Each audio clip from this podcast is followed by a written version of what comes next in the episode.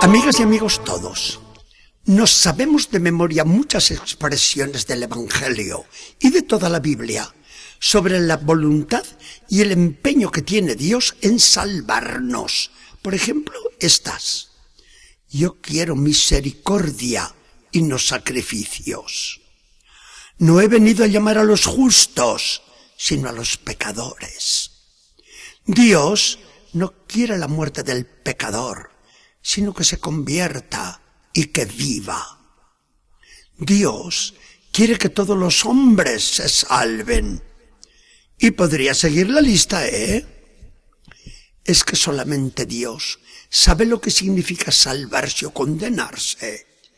Y esa suerte dichosa o desgraciada nuestra no le deja a Dios indiferente. Por eso, hace unos esfuerzos divinos inimaginables para que todos alcancemos la gracia suprema de la salvación. Esto nos lo va a decir hoy no con palabras, sino con un hecho del Evangelio que desconcierta y que demuestra en Jesús una agudeza, un ingenio y un corazón como no los ha tenido nadie. Muy avanzado ya el ministerio de Jesús, la lucha de los fariseos y doctores de la ley se halla en el momento más álgido. Los enemigos irreconciliables se dicen, hay que acabar con ese joven maestro de Nazaret, sea como sea. Y un caso les brinda ocasión estupenda. Aquellos celosísimos defensores de la ley de Dios dada por Moisés se relamen los dedos de puro contentos. Una mujer ha sido sorprendida en adulterio y la ley es inexorable. Debe morir apedreada con tal que haya al menos dos testigos que lo aseguren. El procedimiento es sencillo. Los testigos y acusadores deponen su testimonio y para hacerse responsables de esa muerte en conciencia ante Dios, tiran sobre la acusada la primera piedra. Ante esta seguridad, todo el pueblo mata a pedradas a la condenada. Los acusadores ahora lo pueden hacer sin más, pero discurriendo con malicia diabólica, ven que se les brinda la mejor ocasión para deshacerse de Jesús.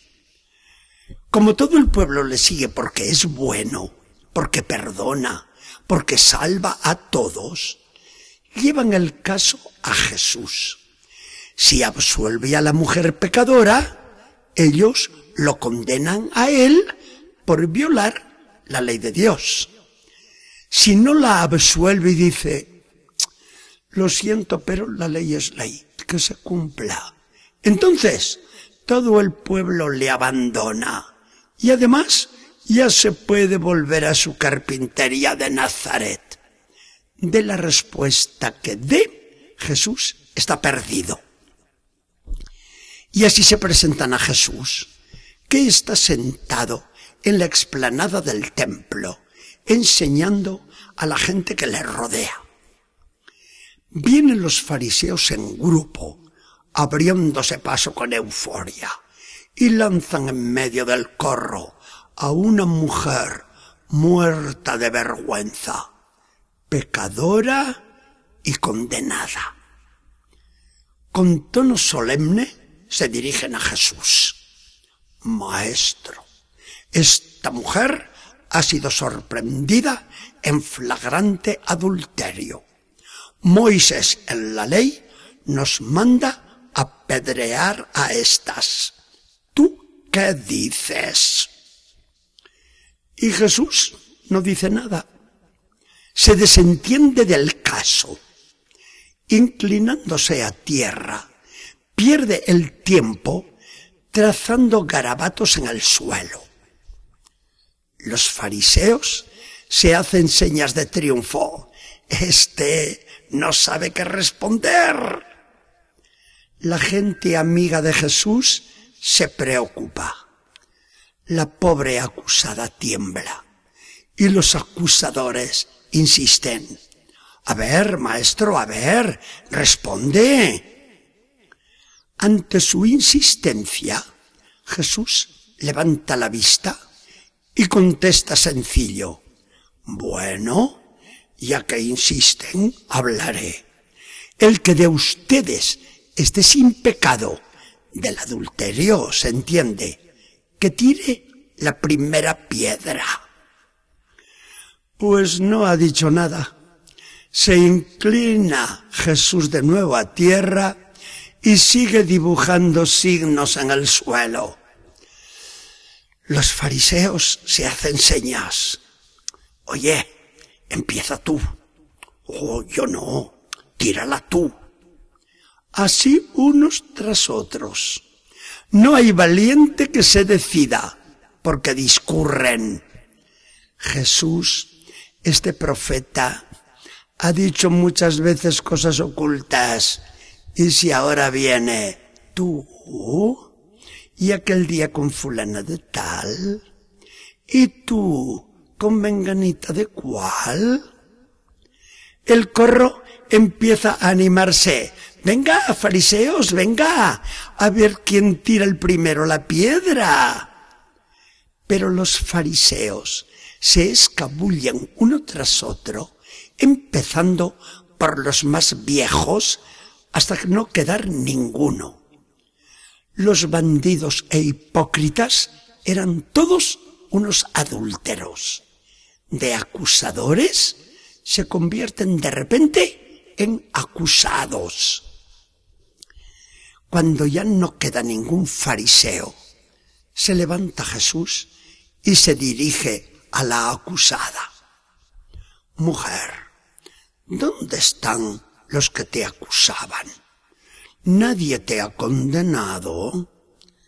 Nadie, Señor. Pues yo tampoco te condeno. Yo no quebranto la ley, porque yo no he visto nada y no soy testigo de nada. Vete en paz y no quieras pecar más. Comentarios. Vale más no hacerlos. Pensemos y basta. No entendemos a aquel que desespera y no confía en el corazón de Cristo. Aquella canción lo dice profundamente. Si grandes son mis culpas, más grande es tu bondad. El arrepentimiento y el propósito son los dos regeneradores del alma. Hay que olvidar el pasado y mirar solo lo futuro. Si Dios nos quiere salvar, ¿por qué obstinarse en ir a la perdición? Una mujer adúltera con su vergüenza y su humildad, arrancó a Jesús la lección más soberana de amor y de pureza. Un porvenir limpio, no peques más. Y la salvación la tenemos en la mano. Que el Señor nos bendiga y acompañe.